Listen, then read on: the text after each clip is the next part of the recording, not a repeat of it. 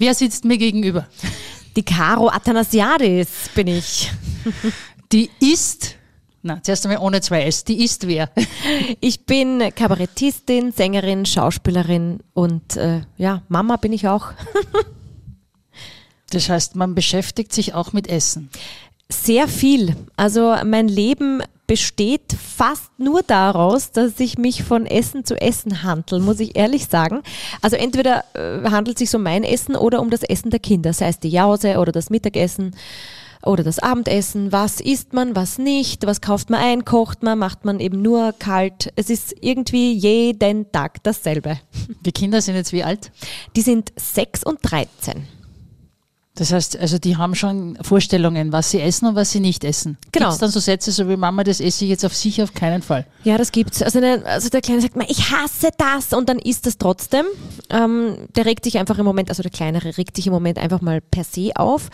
Ähm, als kleines Baby fand ich sehr lustig, dass er immer alles am liebsten gegessen hat, sobald es grün war. Wenn es orange war, hat er es nicht gegessen, nur wenn es grün war. Das hat sich mittlerweile geändert, muss ich ehrlich sagen.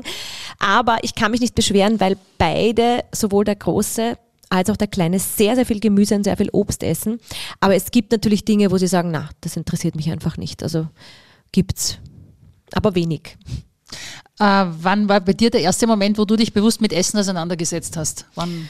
Ja. Ähm, leider habe ich da keine so eine schöne Erfahrung, ähm, weil das erste Mal, wo mir bewusst war, dass es, was Essen anrichten kann, war in der Ballettschule, in der Staatsoper, weil ich Freundinnen hatte, die sich wirklich gasteilt haben und die wirklich Kalorien gezählt haben und die gesagt haben, wenn ich jetzt eine Semmel esse, dann, dann muss ich dann eigentlich ein Abführmittel nachher nehmen, damit ich nicht zu dick werde und so. Das war leider wirklich ganz schlimm. Also davor habe ich Essen geliebt und habe überhaupt nicht nachgedacht.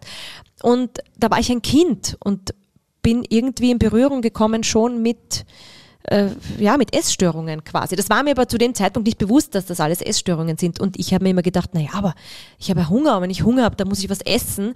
Ich habe mich da auch nie reinreiten lassen, muss ich ehrlich sagen. Da war auch mein Vater, glaube ich, sehr ausschlaggebend dafür, weil er hat eben ein Import-Export-Geschäft gehabt mit Lebensmitteln, und zwar griechischen.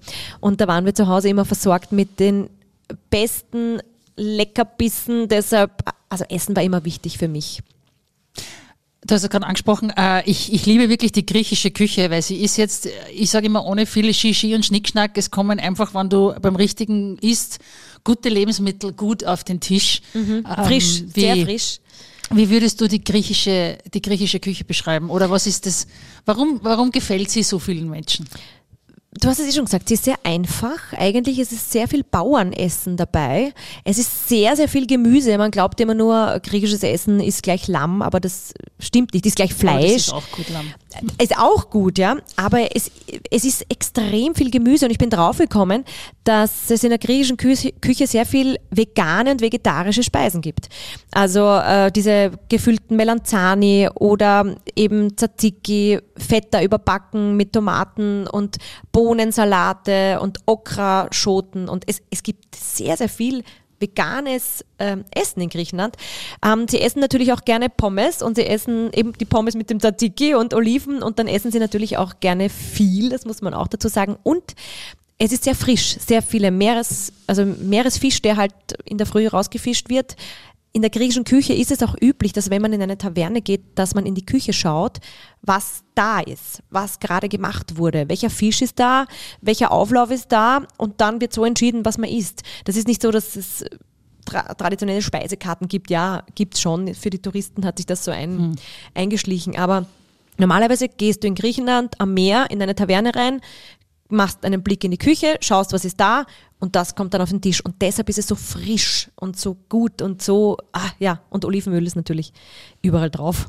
Und äh, mit Fett ist das schmeckt Beste, alles gut. ich. Ist das, ist das beste Olivenöl, wirklich. Genau. Weil, ich kann mich erinnern, das letzte Mal bei Greta, du schau, egal wo du hinschaust, es gibt dort nur Olivenbäume. Ja, es ist ja. wirklich, und nicht umsonst, glaube ich, klauen sich viele Italiener. Ja, es gibt mache ich ja, mir Feinde. Die Oliven von der Griechen. Es ist aber so, es ist so, die, die Italiener kriegen ganz, ganz viele Oliven von den Griechen. Die machen halt dann ihr eigenes Olivenöl, aber die sehr viele Oliven sind aus Griechenland tatsächlich bei italienischem Olivenöl. Also das heißt, als, als Touristin, weil ich habe wieder vor, nach Griechenland zu fahren, werde ich nicht geköpft, wenn ich mich da vorsichtig in, an, die, an die Küchentür schleiche und einmal schaue, was Nein. ist denn heute so Im Da. Gegenteil, das ist so, das gehört so dazu. Komm mit, schau, Mhm. was gibt's und das musst du dann auch essen. Also ich meine, obwohl meine Oma, die hat ja auch für jeden was Eigenes gemacht. Also wenn es irgendwie darum gegangen ist, dass der eine das nicht wollte, dann hat sie natürlich fünf verschiedene Speisen gekocht. Aber sonst wird halt einfach gemeinsam gegessen. Das ist auch ein großer Unterschied. Da bestellt sich nicht jeder seine eigene Speise, sondern ähm, es wird kollektiv gefragt, okay, was mag wer nicht oder mag wer was ganz Spezielles, dann wird auf einmal bestellt und wie es aus der Küche kommt, so wird es auch gegessen und alle teilen sich alle Teller. Ich frage jeden, weil da darf man ruhig ein bisschen Werbung machen. Gibt es sowas wie ein Lieblingswirtshaus bei dir irgendwo in der Nähe? Äh, irgendwas, wo du sagst, da, da freue ich mich, wenn ich da regelmäßig hingehe? Oder gibt es einen Koch, den du besonders magst? Gibt es irgendwo einen? Ja, das gibt sehr, sehr, es gibt sehr viele. Ich bin ja glücklicherweise sehr viel unterwegs in Österreich und habe schon viel kennengelernt. Und äh, ich bin aber ein großer Fan von den Heurigen, weil da gibt's, also ich liebe Heurigen, weil es einfach auch, es erinnert mich vielleicht ein bisschen an Griechenland, weil du halt auch die Aufstriche und die Bretteljausen in die Mitte stellst und es gibt auch, wenn du magst, einen guten Schweinsbraten und Das da heißt, bin du ich trinkst auch Wein. ich trinke sehr gerne Wein und es gibt auch großartige griechische Weine, die sind ja, Ja. voll unterschätzt. Ähm, und es ist nicht nur Rezina ja, und Uso, möchte ich mal hier an der Stelle sagen. Ähm, na, also ich, ich, ich liebe den, den Edelmoser in Wien oder den äh, Georg Sommerbauer in Berchtoldsdorf, weil die kochen, das sind zwei Heurigen und dort ist die Küche großartig. Wenn ich gut griechisch essen gehen will in Wien, dann gehe ich entweder zu meinem Papa oder ich gehe ins äh, Orpheus in der Spiegelgasse. Da finde ich, kochen sie noch am am originalsten, am griechischsten, also die machen auch ihre ganzen Salate selber und so, weil ich schmecke das sofort, wenn irgendwie, äh, wenn irgendwie was ja, aus der Dose kommt oder so. Also es gibt schon einiges, ja, und Köche gibt's, puh, da gibt's, gibt's viele, die ich sehr gern mag. Im Hintergrund hört man, es ist äh, so ein Teil vom Soundcheck. Es gibt jetzt gleich den Auftritt der Kernöl-Amazonen. Ja. Es ist natürlich im Wort Kernöl-Amazonen das Wort Kernöl. Entschuldigung. Äh, das ist, glaube ich, der Gudrun, ihr, ihr Part, Genau. die ja aus der Steiermark kommt. Dein Kern, deine Kernölerfahrungen sind welche? Ich liebe Kernöl. Ich habe es ähm, sehr unterschätzt, wie vielseitig einsetzbar Kernöl ist. Im Kuchen, auf Vanilleeis, auf einer Eierspeis, am Salat. Ähm, Kernöl ist was wirklich ganz Großartiges und die Gudrun hat was, ähm, was Tolles mal kreiert. Die hat über fetter Kernöl drüber geschüttet und hat so zergatscht und das haben wir dann halt aufgetunkt mit dem Brot. Boah, das ist so gut. Das müsst ihr ausprobieren. Das ist wirklich unglaublich gut. Die perfekte Mischung, so wie die Kernamazonen. Deine absolute Leibspeise? Gibt's was? Faschierter Braten mit Kartoffeln. Das hat meine Mama immer gemacht und die hat das in so einer Bratfolie alles gemacht und hat den faschierten Braten rein dann, die Kartoffeln klein geschnitten und hat ein ganzes Schlagobers reinkaut. Und dann hat sich dieser faschierte Braten und diese Kartoffeln so voll gesaugt, haben sich, das war so gut. Das mache ich hier nach. Das mache ich jetzt auch. Bei dir schaut es aus, also Essen vor der Vorstellung, äh, zwischendurch oder danach oder gar nicht? Na, ich versuche immer am Nachmittag zu essen, was sehr schwierig ist, wenn man auf Tour ist, weil da meistens die Restaurants geschlossen haben. Um sechs ist mir zu spät, wenn um 19.30 Uhr die Vorstellung ist. Und dann um Mitternacht habe ich früh, also früher haben wir immer nach der Vorstellung gegessen. Jetzt mittlerweile im Alter, ich muss es, muss es sagen, ähm, vertrage ich das nicht mehr so gut. Also versuche ich wirklich so um 16 Uhr zu essen und zwar richtig, also richtig ein Mittagessen oder Abendessen, wie auch immer. Und dann eine Kleinigkeit. Also wenn ich merke, ich brauche noch was, dann esse ich, wie hier jetzt so steht, so ein bisschen entweder äh, ein, ein halbes Brot, ein Obst oder irgendwie noch so ein Stück Kuchen. Also nur, dass ich zwei Bissen mache, dass ich so einen Zucker habe, ein bisschen Energie. Aber sonst vermeide ich es vor dem Auftritt zu essen, weil ich muss dann immer rülpsen. Oder mir stoßt das dann so auf und das ist dann so selber unangenehm, ja. Und, das, und wenn man dann so, jeder kennt das, wenn er gerade gegessen hat und dann Sport macht, ich meine, das ist einfach sehr unangenehm, ja. Im, im, bei mir im Podcast geht es um Essen, Sex und andere lebensnotwendige Oh. Dinge. Was wird, glaubst du, mehr überbewertet, Essen oder Sex? Ich glaube, Sex wird überbewertet. Man sagt immer, Essen ist der Sex der Alten oder des ja, Alters. Ich, ja. ich glaube Bei mir war es immer schon so. Ich habe immer Essen geliebt. Ich habe auch Sex, ich liebe Sex, aber ähm, ich Was ist einfacher, Kochen oder? Ich koche so gerne. Ich habe auch sehr gerne Sex mit meinem, mit meinem Mann, muss ich sagen. Aber ich, ich liebe dieses Zubereiten. Ich liebe auch schon das Einkaufen. Ich bin ein ich liebe es einzukaufen, auf Märkten oder ich, ich gehe immer in so kleine, also ich habe auch immer meine Ecken, ich gehe zu meinem Fleischhauer, ich gehe zu meinem Markt, ich gehe natürlich auch in den Supermarkt, aber ähm, ich habe so meine Orte, wo ich gewisse Sachen kaufe und das zelebriere ich dann und dann koche ich gerne und viel, das habe ich auch von meinem Papa. Und äh, für mich ist das, gehört das alles zum Essen dazu. Und ich finde, je mehr man das auch schätzt und von Anfang an mitbekommt, was man für Zutaten hat, desto mehr schätzt man auch das Essen und kann es auch mehr genießen. Und für mich ist es eins, vom Einkaufen bis zum am Teller verspeisen. Das ist, ja. Und Sex ist schön, äh, und das gibt es auch unterschiedlich. Da gibt es halt so. Vorspeise, Hauptspeise Vorspeise. und manchmal sogar genau. Nachspeise. Genau. Und äh, das kann mal kurz und knackig sein, wie ein Käsekreiner in der Food. Nacht. Genau, Fast Food. Oder wirklich so ein schönes Dinner, wo man sich Zeit nimmt und die Kinder sind vielleicht nicht da oder man ist in einem Hotel und hat mal Zeit für sich. Ähm, beides wichtig, beides gut. Aber, aber, Essen ist ja eigentlich irgendwas, ich sage immer, doch, was kann was Erotisches sein. Kann, kann. Ich meine, es gibt natürlich jetzt Leute, die will man beim Essen nicht sehen. Ja, ja, aber, das, das, ja das stimmt. Ich aber, will aber auch viele beim Sex nicht sehen. aber, aber es ist so, und auch Lebensmittel, finde ich, haben teilweise irgendwas Erotisches. Natürlich. So, so schöne Früchte oder, oder Gemüse. Ich, bin, ich liebe Gemüse. Voll. Wenn man so am Markt, finde ich das noch also ansprechender, wenn die so schön da liegen, drapiert sind, so Weintrauben oder auch teilweise, wenn es irgendwelche Passionsfrüchte gibt oder eben so tropische Ochsenherzen, Früchte. Tomaten. Ochsenherzen, die liebe ich. Toll, ja, oder? Ja. Das ist einfach so ein pralles Ding. Oder ich finde, wenn man, äh, für mich, es gibt nichts Erotischeres, finde ich, als wenn man so in einen Pfirsich reinbeißt, ja. so einen griechischer Pfirsich und die rechts und links so die Suppe runterläuft da, also für mich selber, ja, wenn ich da rein bin, denke ich mir, ja, aber das ist extrem sinnlich, weil du das, ja, das finde ich, ja, das hat schon was Erotisches. Also ich meine, ich möchte jetzt nicht bei irgendjemandem, beim, bei einem Kind, bei einem Dreijährigen, wo es dann die ganze Zeit nur dahinter bist, dass es ja nicht anpasst oder so, ich meine, das ist natürlich was anderes. Aber äh, Früchte haben schon, das sagt du sexy Früchtchen, sagt man ja auch genau. oder irgendwie so. Genau. Ähm, ja, vielleicht sagt man auch deshalb, du hast ein Apfelpopo oder eine Birnenpopo oder irgendwie so. Birnenfigur. Also man, ja, eine, ja, vielleicht kommt das auch daher, ich weiß nicht.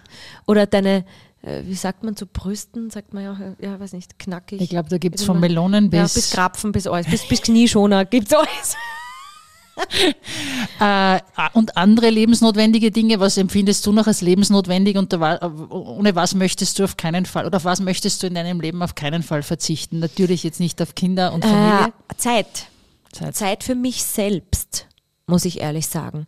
Weil wir gehen mit der Zeit von anderen Menschen auch so äh, achtlos um manchmal.